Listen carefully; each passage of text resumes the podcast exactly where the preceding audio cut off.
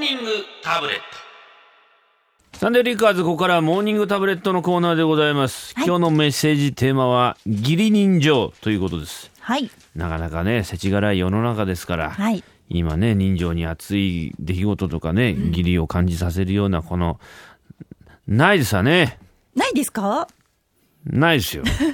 いや、でも皆さんからえたくさんメッセージ来てますけれどこんね。なに来てるのかい感じてらっしゃるみたいでしょ紹介しましょう一か。つ紹は介いしてくれよ、じゃあ、えー岡山の休日は満点パパさん。ん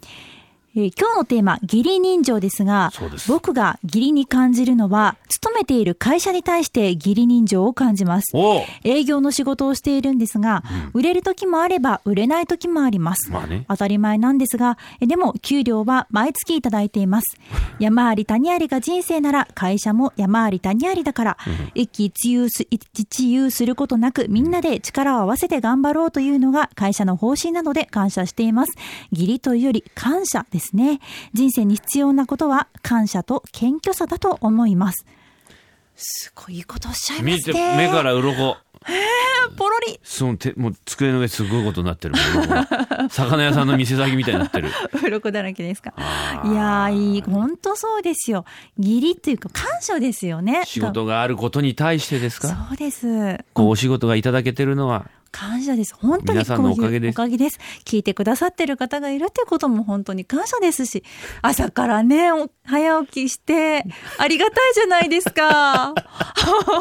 そりゃそうだけどよねそりゃそうだけどよ、はいあのねええ、やっぱり我々のようなフリーなね、ええまあ、あなたはまあ一応事務所に所属されてますけどもね、はい私なんかはもう本当にあ完一全フリー匹ですか一匹フリーで生きてますから、落語協会というのは所属してますけど、はい。落語協会というところはね別にはいマネージメントとか仕事を斡旋してくれるところではないのですよそうですか。親睦団体なんですただのだからもう一人でやってるんですそうなるとね断れない仕事もある、はい。いただけるだけありがたいんですようん、でもこれ本当に言っていいのかしらみたいな仕事がたまにピューってこうああ。プシューンっつってあ の飛行機が飛ぶような音をしてこうメール受信するとプシューンっつってきてはい。入ってきますそういうのは怖いですでそう私はそれに一つ一つもう義理人情というかですねそれはもうなんていうか生きる術ですから変身してですねはい。行くわけですよするとですねあの以前こうどこかの打ち上げでお会いしたことがありますが、一之輔師匠覚えてらっしゃいますかみたいなありますね。お釈させていただいたことがあるんですがええ。そんな覚えてねえと思っていながらももちろんでございます よく覚えておりますありがとうございますああ、確かに。そうですそこですよそう。そこまさに義理人情義で理すよ人ね。情でしょそんなことで邪険にしたらね芸人らしくないじゃないですか、いやー、あそうでりしょます。ありそこでもまっすてつきましては大変に少ない予算なのですがいかほどでおいでいただけるのでしょうかみたいなこと言われるわけ ですよでこっちはそんな額なんか言えませんからいえいえ何をおっしゃいますかごさんえご予算のご都合でいくらでも馳せ参じますみたいな、はい返信するといえいえ何をおっしゃいますか具体的な数字をおっしゃってくださいって言われるわけ ですよ何を言ってるんですかそうですあかりますねうん言っちゃっていいんですかこれぐらいいただければ、まあ十分かなと思いますよ、みたいな返信するでしょ。そうすると、なんて返ってくると思いますああ、意外とお安いんですね。お いどういでうこもとそそれれ。を、それでまあ、通るってことですか。ちゃうんよ、ちゃうんじよ。なくてこれは経験なんよ。いいですかいくらですかと振られた時にですね、自分をいくらで売るかというのをですね、うーん。なる経験を経て覚えていくんです。ほど。それはね、僕が最初の頃ね、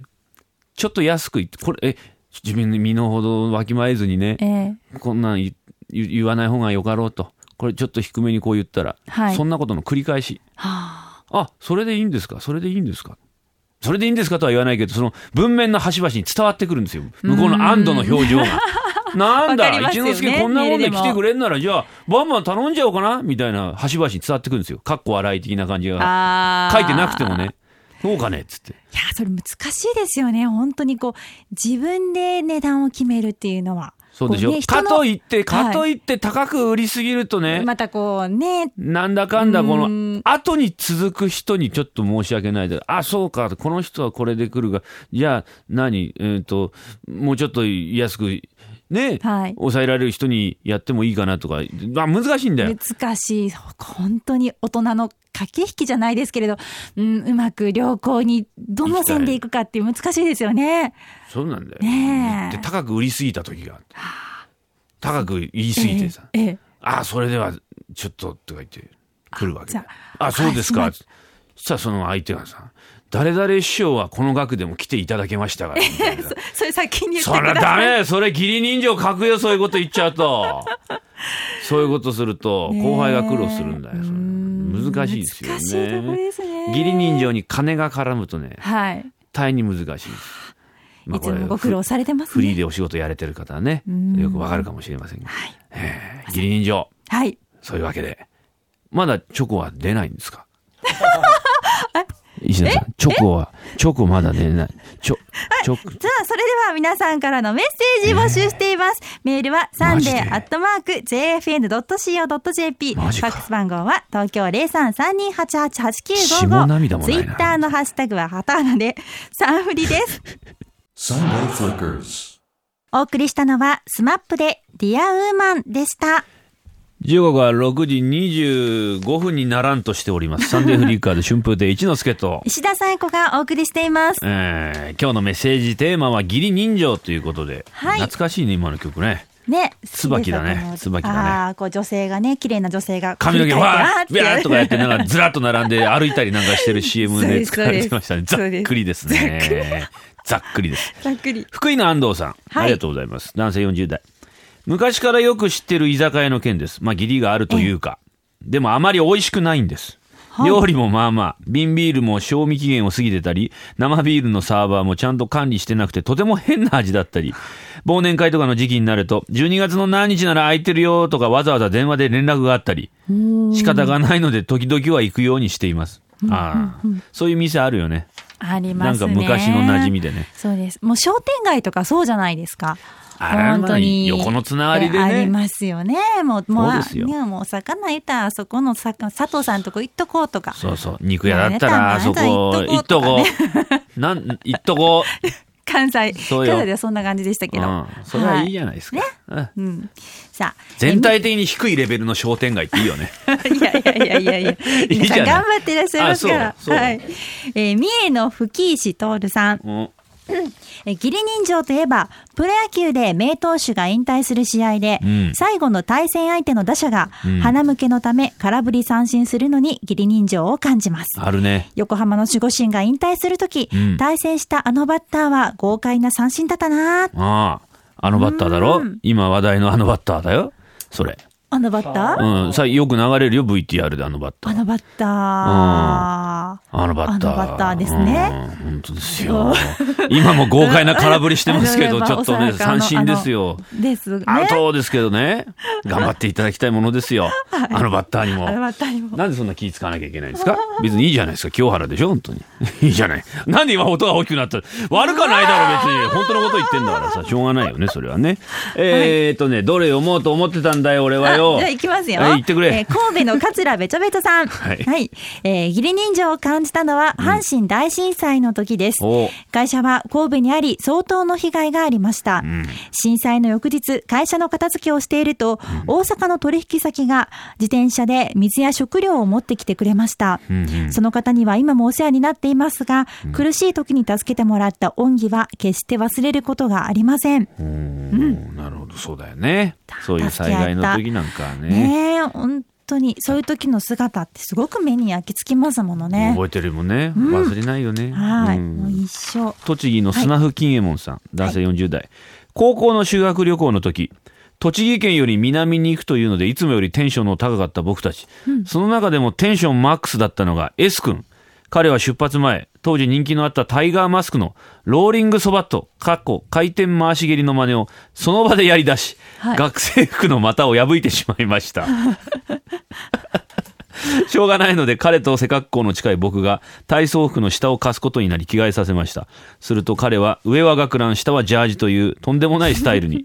ですがその後彼は全く意に介さず最後までその格好をしておりました。今思えばそのジャージ返してもらってません。僕はその時安いジャージを買ったというのに貸した方はいつまでも覚えているものなんですね。義理人情。いるよね、そういうなんかひょうきん者ね。はい。わかるメニュー買うわ。出発前の修学旅行、 バス待ってる時、みんな並んでる時に、あ、タイガーマスコ、あ、お前胸板貸せや、お前胸板貸せや、って、ピャンって飛んで、トンってやったら、ピリって破いて、 ああもうね、はしゃぎすぎましたね。またローリングソバットっていうのはね、うんはいまた知らないでしょ、どういうもあのーか。ちょっとわかんなちかょっっとたやでっすて。やろうか、俺は今、ローリングソバット。え、何ですかこういうやつだよ。